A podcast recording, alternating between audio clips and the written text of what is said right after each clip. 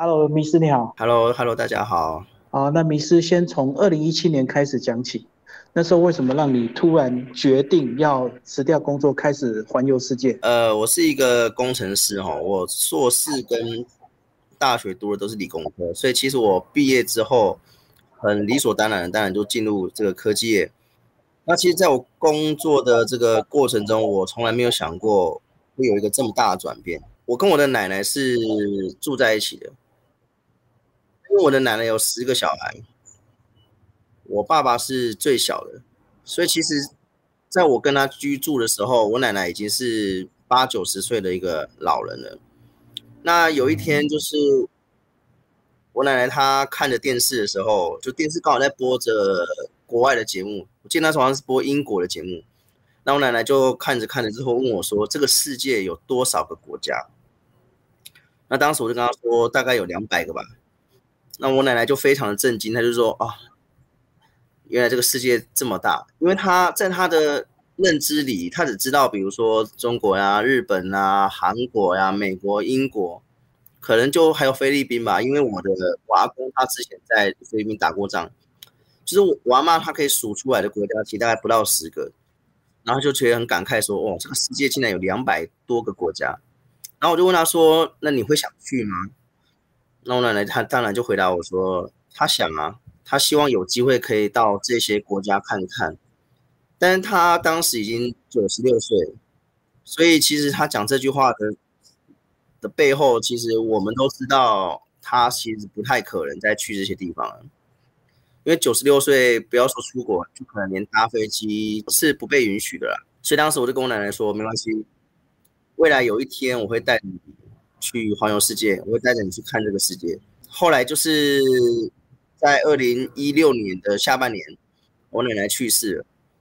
那去世之后，我就想起我跟我奶奶有这样的一个约定，所以我在帮她办理完后事之后，在二零一七年的年初，啊，我就提了离职。当时其实没有想太多了，其实就是只是希望可以完成这个我跟我奶奶之间的一个约定。所以当时我就带我奶奶的相片。跟他的佛珠，因为我乃是佛教徒，跟一些他的东西，然后就上路了。我买了一张单程机票，从台湾飞往越南的胡志明市。当时就想着，要么就是钱花光，要么就是走到我觉得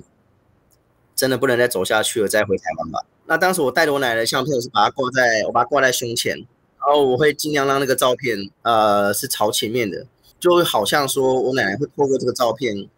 可以看这个世界，那我到每一个国家，我都会对我奶奶说，就是阿妈，我们现在在什么国家，然后到了哪里这样子，就是我会想象她是跟着我在一起旅行的，对，所以其实最初我会离开呃科技，然后会去旅行，其实是因为我跟我奶奶有这样的一个约定，才开启了我人生的另外一条方向。好，那环游世界想象很美好，可是走出去，现实就很残酷。呃，你写了两本书，在第一本书一开始就写你到越南的第四天就被骗了，就被宰了，对不对？哦，其实我在越南每一天都被宰。应该说台湾人可能很善良，或者说台湾在台湾要骗人可能不容易。然后我是我并不是说从来没有出国过，但是我之前因为工作出差的地方都相对比较文明一点吧，或是比较发达一点的地方，所以越南其实是我。之前没有去过像他这么混乱的一个城市，我不能说它落后，但是它就很乱，因为胡志明市非常的乱。然后游客其实就打扮的很明显嘛，所以其实当时我在越南，几乎是每天都会有人想要骗我，他们都会试图要我拿出钱跟他买一些莫名其妙的东西，或者是它的标价明明就是很明显的是不合理的，但是我又无法跟他争论。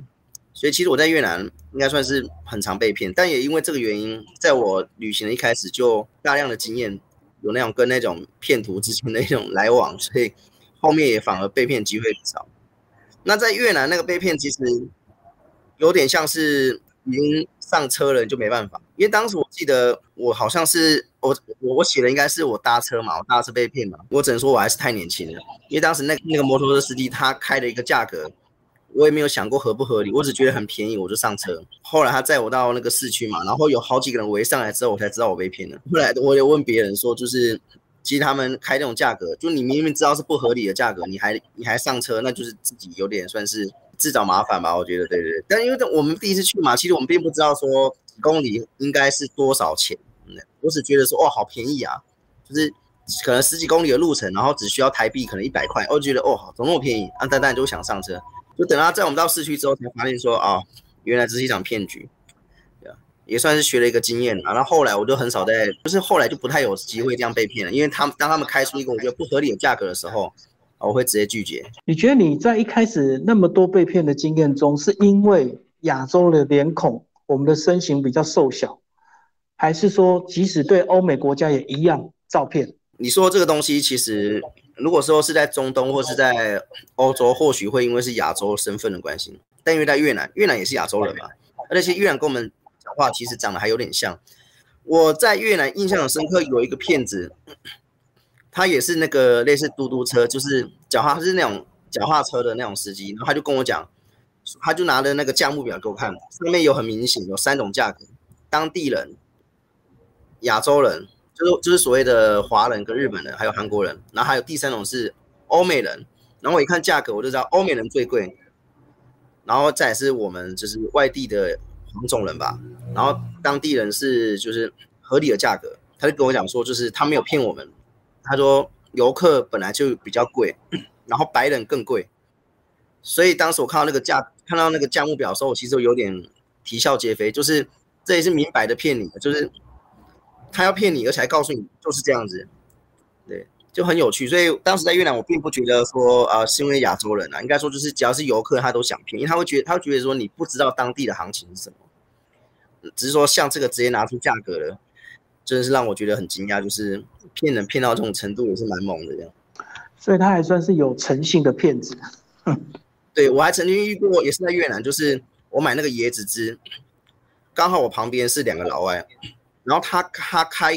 老外的价格跟开给我的价格。就完全不一样，因为那个卖椰子汁的刚好会讲中文，所以他讲给我的价格老外听不懂。当他讲英文给老外的时候，我一听，哇，是我的好几倍。然后我下听到的时候很惊讶，我就看了那个那个卖椰子汁的，然后椰子汁还对我眨眼睛，叫我不要讲。所以我当时我这真的是就是这骗真是他们骗到已经驾轻就熟，而且不不丢脸哦，都觉得说就是该骗你这样子。所以当时其实算是一个蛮大的文化冲击吧，我觉得。其实当时你一个人就突然离职，然后就真的带着你奶奶一起去环游世界。一开始你并没有很充分的准备，对不对？包括金钱以及计划，反正就是决定要先出去走再说。对，应该算是这样。不过其实每一个每一段旅行其实都应该算是不能说没计划，但是有个方向。我当时其实有参考一本书，是一个日本作家。呃，背包客他叫泽木根太郎，那他出那本书叫《深夜特辑》，这本书是是写，我记得好像一九七几年、一九八几年他的长途旅行，所以其实当时我在出去的时候，我有一点点去想要照着他的方式去走，因为他也是从亚洲，他第一个城市是香港，香港之后才是呃越南、泰国，我忘了，但就是从东南亚开始往欧洲，所以其实当时我的想法也是，然后我就想着只要先到东南亚之后，然后再想办法。去下一步，所以其实当时我我我唯一有做功课的就是越南，就是越南之后的每一个国家都是算是很随意，就是看身上有多少钱，然后就用什么样的方式去移动。当时因为离职太仓促，所以也没有存太多的钱。我当时全身上下只有二十六万，回来的原因可能就是一个是没钱，一个就是时间到了，比如说一年或两年的。对，但当时我一直觉得说应该会。应该会是因为没有钱回来，因为才二十六万嘛。因为我那时候就觉，我那时候跟朋友讲说我要用二十六万去环游世界，很多人其实不相信，其实我自己也不相信。所以我到每个国家我都非常的省，就是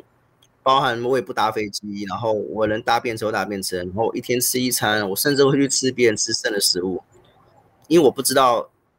二十六万可以支撑我多久这样子。好，那其实呢，在很多国家都有被骗的经验。再来就是跨国跟跨国之间，因为你要自己过关，所以在每一个国家过关都会有一些状况，对不对？可能他也许就是他要小费，或者是他故意刁难你。这个现象其实，在东南亚是最明显的。东南亚他们几乎都是会要小费，只是要的费用可能不一样。最一开始我也尝试过，就是不要给，但我发现，就是真的不要为了那一两一两块美元或欧元，然后让自己惹事上身。因为我在那个辽国进柬埔寨的时候，排在我前面的一对老外，应该说我们当时就约好都不要给，然后因为他排在我前面，所以他现在没有给。结果他一没给，那个海关就很生气，就拍桌，然后就叫他们不用排队了，直接不准入境这样子。所以其实当时我是吓到了。后来到我的时候，我直接双手奉上我的现金这样子。那比较有趣的是，我在欧洲有一个国家叫那个，应该是波斯尼亚进克罗埃西亚吧，我有有点不太记得。那那那个关口比较特别，它是在山上，所以当下我过那个关的时候，我以为他会跟我要。钱，就他不要钱，他跟我说，因为他们都是一两个礼拜就驻守在这里才换班嘛，所以他们觉得钱不太需要。他就跟我说，问我有没有巧克力啊，有没有水啊，有没有零食啊。他说，因为他们在山上一次就待半个月，这些物资比较需要，所以就问我说，能不能给他这些东西。那一次的经验就是，我给他我身上所有的零食跟一大瓶水，就不是给钱这样子，所以也是蛮有趣的。所以其实我觉得过海关是我在旅行当中最喜欢的一个部分。尤其是因为台湾没有海，没有所谓的边境嘛，没有所谓的国与国之间的这种海关，所以我在旅行的过程中特别享受这种过关的这种感觉啦，就是过程我很很享受这样子，就是可以观察他到底要什么。对对对，可以观察这种两，尤其是两国之间的这种差异啊，或者是在两国中间那种三不管地带，它有什么样的一个特色啊，什么样的一种风景这样子。好，那如果说他真的是要给钱。呃，那其实就是贪污嘛。那你给他钱，你需不需要技巧性的演示一下，而是还是光明正大给他钱？这个也很有趣。在东南亚不用演，东南亚是直接来，简单粗暴，你直接给，对，他就直接跟你讲。但他有名目的，比如说像辽国，我辽国前前后后去了三次，哎，去了四次，我四次都被要求要给小费，而且小费都不一样，就是金额不一样，哎，目的是一样的，就是他的那个款项名都一样，是手续费。因为辽国他不承认台湾，所以他的签证的那个贴纸不会直接贴在台湾的护照上面，他是另外附一张纸给你，那个纸上面就是是让我们贴签证，那个纸啊打开可以有可以贴十张签证，就是说那一张可以用十次，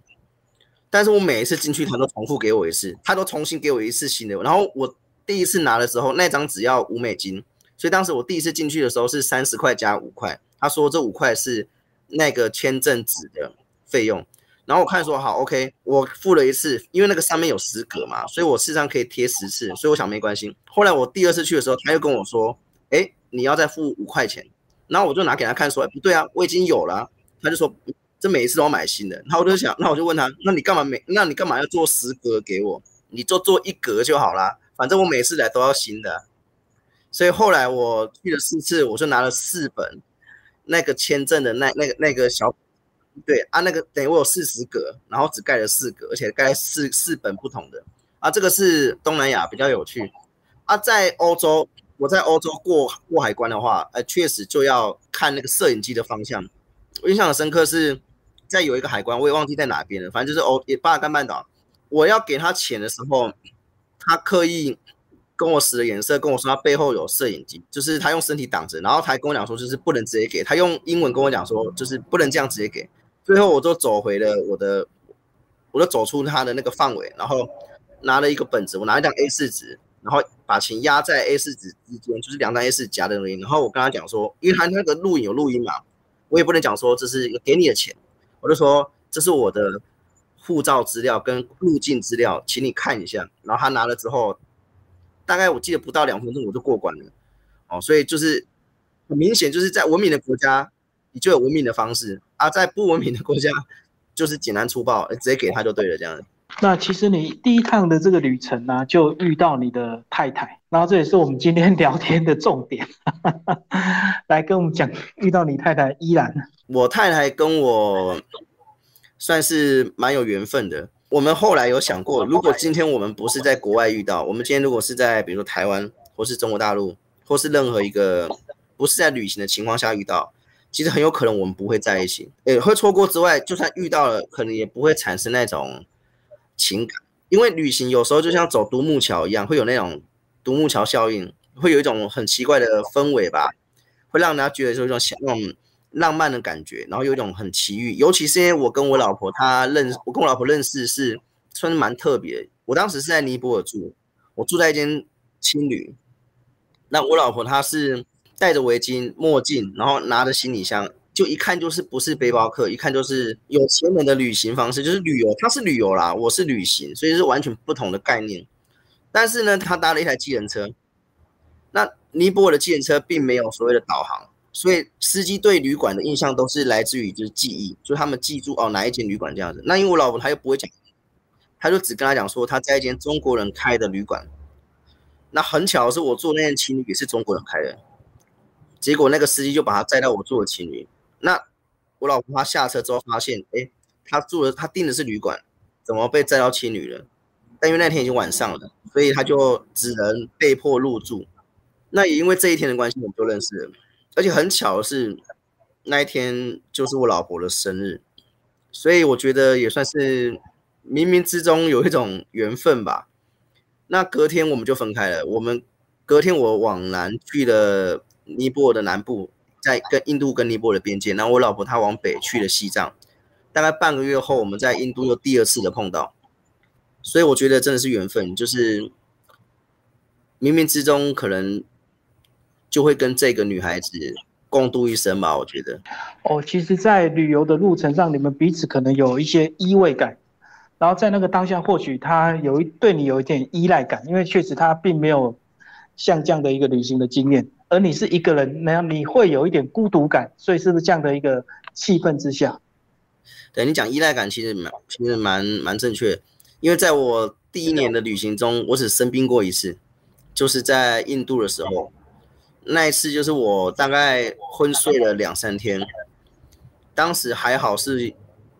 我老婆在我身边照顾着我，不过当当时当然不是你老婆，当时就是朋友，就是一起旅行的旅伴。然后也很巧，就是我唯一一次的生病，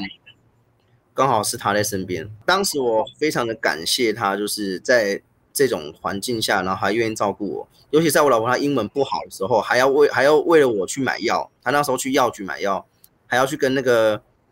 呃，药局的人解释我的症状，然后才去拿药，所以这个真的让我蛮感动的。所以确实是有蛮大的一个依赖性，也可能是因为这个原因嘛，所以让我对他就是有一种不一样的感情啊。我觉得。那后来你们这个决定在一起结婚，又出去第二趟，二零一八年，然后中途怀孕。其实结婚算是一个意外，因为我们在印度之后就分开了，我往伊朗的方向走，然后他就回去了，因为他是有工作的，我我是无业游民。他就是暑假出来玩，所以他就回去上班嘛。那我后来到了年底之后，因为我们一直有聊天，在这聊的过程中，我觉得就是他是一个蛮好的女孩，然后我想要找她，就是也许之之后有一个新的旅行吧。所以，但当时我的想法就是去浙江温州找她，但是我飞过去之后，我才发现就是在温州他们那边的习俗就是。男方就是男女朋友的男方不会没事随意去见父母，基本上只要见了，就相当于要提亲。但因为这个东西，这个观念在台湾没有，在台湾就是男女朋友去见父母，有点像是是拜访，基本上没什么。但在温州这是严肃的事情，所以当时我去的时候，我不知道我是来提亲的，但是我岳母觉得我是来提亲的，所以当我跟我岳母讲说我要带着你女儿去。旅行的时候，我岳母心里就想：你现在是要娶我女儿吗？哦，所以当时我就想，好吧，既然既然我已经被误会是这样子，那我就跟他说：对对对，我是要来娶你女儿。虽然我什么都没带，但是就是我对你女儿是认真的。所以算是结婚有一点算是很突然的就被被决定要结婚，但我当然心里也是愿意的。所以后来我们隔年二零一八年，我我老婆就跟着我，就是。出才开始另外一段旅行，那会旅行也是因为我们当时想说，既然要结婚就拍婚纱嘛。那因为我们两个是旅行认识的，我们就想说，那就用我们喜欢的方式拍婚纱。我们带了五套婚纱，然后我们就到每一个国家去挑一个我们觉得很不错的城市，然后可我们会在早上换上婚纱之后，然后走到路上，然后去找路人帮我们拍婚纱。一开始是带五套了，然后后来因为太重，我们就把一套寄回去，所以我在书里面应该写的是四套，就边玩边拍就对。那有时候是找路人，有时候是你们自己调好角度。大部分是找路人，因为我们只有带手机，我们没有带脚架，所以其实我们也很笨，就是没有做太多功课，我们没有带那个矫正，所以我们那时候就是全用手机，要么就是自拍，要就是手拿着自拍，要么就是找路人，所以其实百分之九十是找路人，但其实找路人也是我们的本意啊，因为我们真的是觉得说。透过这样的一个方式，可以跟当地的人交流。因为我们在旅行，我们背包客，我们不是旅游，我们觉得我们是旅行嘛。我们旅行一定要跟当地人有互动。我们常跟他讲说，背包客是走进这个国家，不是经过这个国家。我们希望跟当地人有交流。那这种找路人帮我们拍婚纱，这个就是一种方式，我觉得。但也因为这个原因，因为因为我们都很早起，我们大概都五点多就开始换婚纱，大概六点就走出门。那你也知道，不管在哪个国家，大概六点多会在路上走的出现的人吧，大家都是长辈啊，就是有点年纪睡不着的人嘛。那样的人基本上，尤其又在比较落后的国家，他可能根本不会用智慧型手机。所以其实当时我们找了很多路人，都是长辈，然后光教他怎么使用智慧手机，这点就已经很很费力。然后加上因为他们年纪大了哈，手都会抖。所以其实我们的照片，我们那一一两千张照片，大概有八九成吧，都是晃到的啊，切到头的啊，对焦错误的啊，就是照片其实都蛮不好的。但其实我们看到还是觉得蛮好玩的。我们没有把它删掉，因为觉得这是一种回忆，也是一种过程，就是会让我们想到说，哦当时是哪一位长辈帮我们拍的。那后来就越来越成熟，我们就会开始去找一些年轻人，找一些游客，找一些。感觉他应该会拍照的人这样子，所以你们也会从所谓的一开始有点陌生害羞，到最后越来越自然、越来越大方的请别人帮助，对不对？因为我相信一开始穿好婚纱请人家拍，你们还是会有点害羞感吧？对，一开始其实蛮不好意思。哎，其实我不会啦，我这个人我这个脸偏厚，我这个人就是人不要脸，很不要脸这样。我老婆比较会害羞，尤其是因为婚纱，其实对女生穿婚纱比较明显嘛，男生就是西装啊，或者是就是一套比较正正装正装嘛。女生婚纱会比较让人家觉得比较哎，人家会比较稍微注意看一下。前一两个国家，我老婆确实会比较不好意思，但因为拍婚纱是喜事嘛，然后其实然后一两个路人之后，你就会觉得哎，其实蛮好玩的。尤其是因为每个路人帮你拍的时候，他知道你在拍婚纱，他都会带这种祝福跟一种喜悦在帮你拍。他们拍完之后就会说哎，祝福你们啊，或者说或或者是恭喜你们啊。那其实，在接收这种祝福的过程中，害羞跟不好意思就被掩盖过去了，就没有那么的觉得不好意思，就很快就有喜悦感。好，对对对。那其实后来呢，你们就中途怀孕，然后生了小孩之后，结果你们很快居然又带着几个月的小婴儿，你的大儿子就又出门了。当时怀孕之后，我们还是继续旅行，我们两个都想着说，就旅行到不能走为止吧。所以其实那时候回到台湾的时候，我老婆已经怀胎七月了，因为八个月的话就不能搭飞机了，所以当时就是在怀胎七个多月的时候，赶紧的回到台湾。那回到台湾之后，其实我老婆有问我说，就是我们的旅行结束了吗？我们的旅程会不会因为小孩子就停下来？那我当时就会跟我老婆讲，就是我们不会因为有小孩子就停下我们的梦想，我们的这个旅行，我们会带着孩子继续走。所以其实，在我孩子出生之后，我履行了这样一个算是承诺吧。所以是在我孩子三个月大的时候，我们就又带着他开始继续第三段旅行了。但是这一段跟前两段的方式啊，跟感受差很多。尤其因为带了一个婴儿嘛，我们一开始也很傻傻想说，要想继续当背包客，所以我们就还是住青旅。就发现，就带婴儿住青旅，真的是一件很蠢的事情。还是要有独立的房间，就对了。啊，对对对对对对对，独立房间跟独立的卫浴设备。可是你们在一开始准备的东西就完全的不一样，对不对？因为要帮他带很多东西。对对对，我们以前都是背背包嘛，我们后来有了孩子之后，就是开始尝试的去使用行李箱，就开始带行李箱去旅行。然后因为刚出生三个月嘛。需要大量的奶粉跟尿布，所以当时我们选的第一个国家是日本，因为就觉得日本会相对来讲比较方便。所以其实，在出发之前，我们也训练我们的孩子，就是喝日本的奶粉，就那个明治牛奶，先习惯就对。对，先习惯日本明治奶粉，然后尿布的话，我们就是每一排都给他穿，让他不会去挑尿布，因为毕竟旅行的时候你不可能，你不可能说呃只穿哪一排的尿布，所以当时我们就是每一种都给他穿。其实奶粉也是啊，奶粉我们也是每一种都给他喝，只是说因为护士有跟我讲说，就是啊奶粉最好统一，所以我们把奶粉统一到明治奶粉，日本明治奶粉，然后尿布我们就随便穿。我觉得这个事前准备真的是蛮需要的，因为我儿子在旅行的过程中穿了不同国家的尿布，然后我也看到哦，原来不同国家尿布还是有点些微的差异这样子。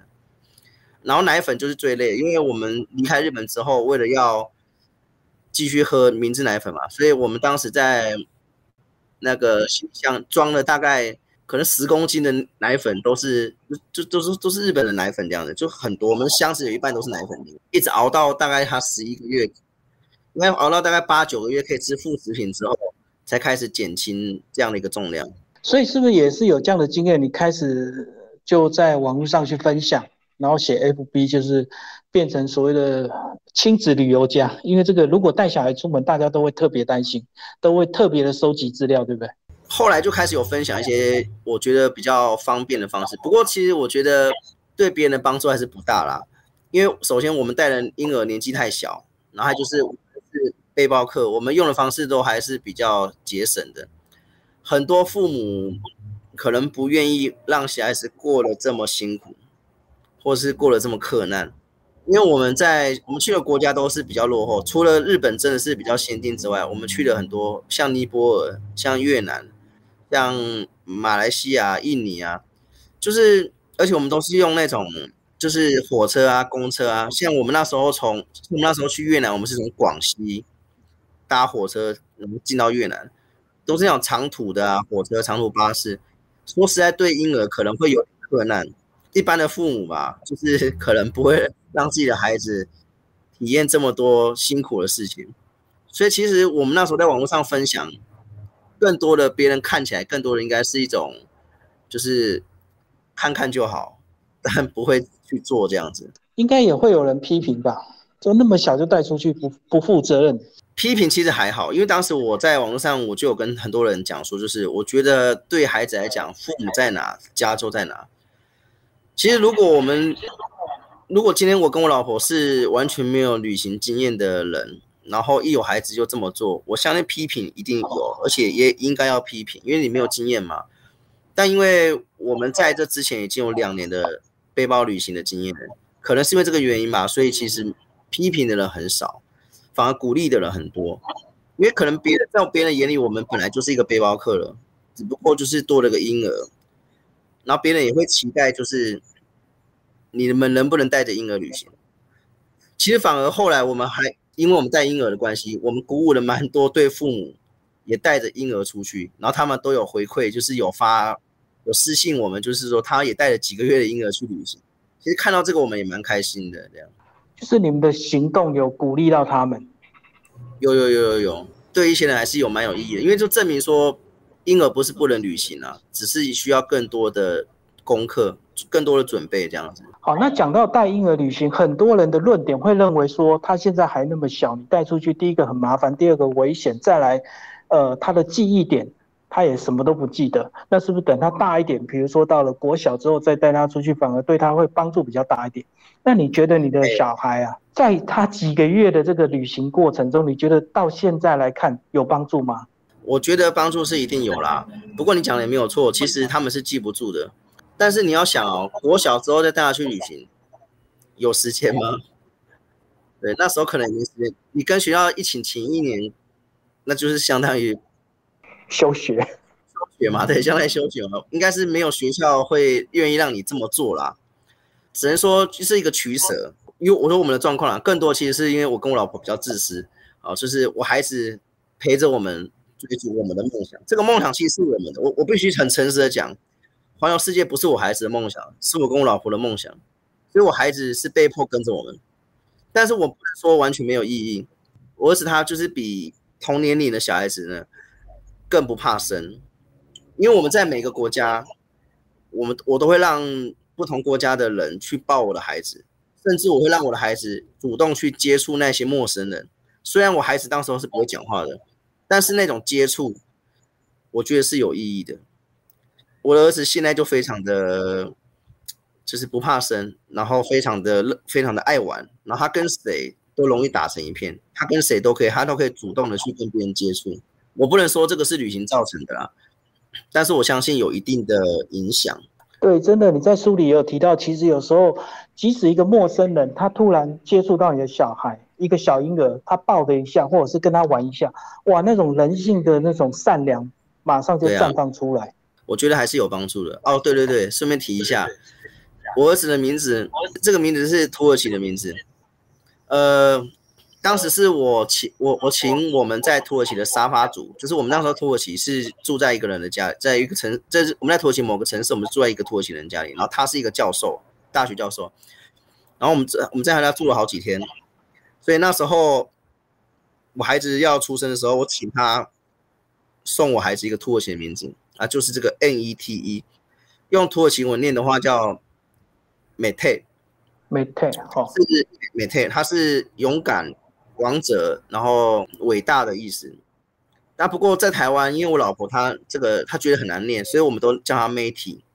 就是不正确的发音啊。但是我们念起来顺这样子。那她原原正确的念法叫 Matey。我希望希望有机会可以带我儿子，就是疫情过后，我希望可以带我儿子去土耳其，然后找这个帮他命名的这个算是干爹吧，这样子。好，那其实后来呢，你们这个第二个女儿。出来了，哎，是女生的，哎，女生应该符合你太太的这种想法，对不对？妈妈通常都会喜欢有女儿，呃，没有嘞，我我我老婆比较喜欢儿子，反而是我比较喜欢，对对，反而是我比较期待有女儿这样子。现在一男一女，这就蛮刚好。我女儿的名字叫木娜，是尼泊尔的名字，因为我跟我老婆是在尼泊尔认识的嘛，所以当时也是请我在尼泊尔的一个朋友啊，给我给了我们一个。女孩子的名字，那木娜的意思就是代表那个草刚出生的刚出生的样子，就是草出生对世界还有对世界很好奇的那种状态吧。就我希望我我的女儿可以像我们一样，对这个世界都充满好奇心。好，我们最后来讲你的现况。你的现况，因为你从一个旅游背包客变成一家四口人，呃，算是一个很特别的故事。然后也有很多邀约演讲或者是分享。尤其在最近，对不对？这个大家不能出国，可是这个旅游分享还是很热络。因为我以前是工程师，然后我离职之后去旅行，去旅行，旅行回来之后，我做旅游业。我跟我一群朋友一起经营了一个旅游品牌，叫轻装上阵。然后在去年的七月底，我又回到科技业，所以我等于是中间好好一段时间是。不在科技业嘛，那现在回到科技业之后，没想到还有这么多的人没有把我忘记，就是还有很多单位啊，比如说酒店啊，或者是旅馆啊，或是一些社团啊，就是还会邀请我去做这个旅行分享。所以我想应该也是我那几年没有白费，然后那些旅行故事可能对某些人来讲，还是有一些可以起到一些正面的意义吧，所以他们才会一直给我机会去分享这样子。那我现在是一个科技工程师，我希望未来还是有机会可以再一次的离职，然后带着我的小孩，这次就会带着两个来了一家四口再度的踏上旅程这样子。所以我觉得你人生最大的转折就是遇到你太太，然后把握住，然后才有后面这些发展，对不对？不然到现在你可能还是个单身的旅游布洛克，只是旅游一个人旅游变很有经验，变很厉害这样子而已。啊，对对对，但但其实我以前是不婚族啊。我在认识我老婆之前，我是一个非常的坚定的不婚主义者。不过我现在重新定义了不婚主义啊，就是说不婚主义不是不想结婚，是没有遇到对的人，就不会因为想结婚就随便找一个人，一定要找到真的觉得很适合的那个人才会愿意结婚。这是我现在对不婚主的一个新的定义方式。对，所以如果你遇到一个不喜欢旅游的伴侣，你可能也不会跟他在一起嘛。哎，这真的是，我有很多朋友。爱旅游的朋友，他的另一半就不是喜欢旅行，不喜欢旅游，或者是有些女生她的旅游方式，她认为是住饭店，那才叫旅游啊。那个你可能也不会选择跟他在一起。对对对对对，所以我觉得旅行吧，就是旅旅伴要变成伴侣，必须要有非常多的契合，就是在于旅行对旅行的价值观啊，然后可以接受方式都要相当一定程度的契合才有办法，才有办法从旅伴变伴侣这样子。不然的旅伴永远只是旅伴。对对，不然或者是有的是伴侣变旅变变旅伴，然后最后变成就凉拌这样子，就就就没有关系了。好，那最后杨明师跟我们分享一下你的粉丝页“人在江湖飘”，你为什么用这个名字？哦，其实这个名字是当时我老婆她很随性的就想说，就是我们不是就在旅行嘛，然后就觉得虚无缥缈啊，就四处飘，然后就是当时就想到有个成语叫“人在江湖飘”，所以就取，所以我们的粉丝专业叫“人在江湖飘”，迷失 and 依然啊，就是如果大家对旅行有兴趣的话，可以上脸书去追踪追踪我的粉丝专业。对，虽然说我现在不在旅行，也一直会分享一些旅行相关的资讯，还有我我们家里的状况啊，就是我跟我小孩的互动方式，还有一些旅游分享。那现在先追踪起来，因为未来我一定会离职，然后再去旅行，再开启我的第四段旅行。对，所以现在先追踪，以后你就是老老铁粉了这样。所以人生真的是上天都帮你安排的刚刚好。疫情前让你一个人玩，玩到两个人，玩到三个人，最后让你这两三年疫情好好工作，疫情过后你又可以离职了。我最喜欢的一句话就是：人生最大的冒险就是你不去冒险。所以我一直觉得，就是在我有能力的时候，我要尽可能的去做一些想要我想要做的事情。对，这是我给自己的一个很大的一个期望跟目标。好，谢谢明师，谢谢你，谢谢。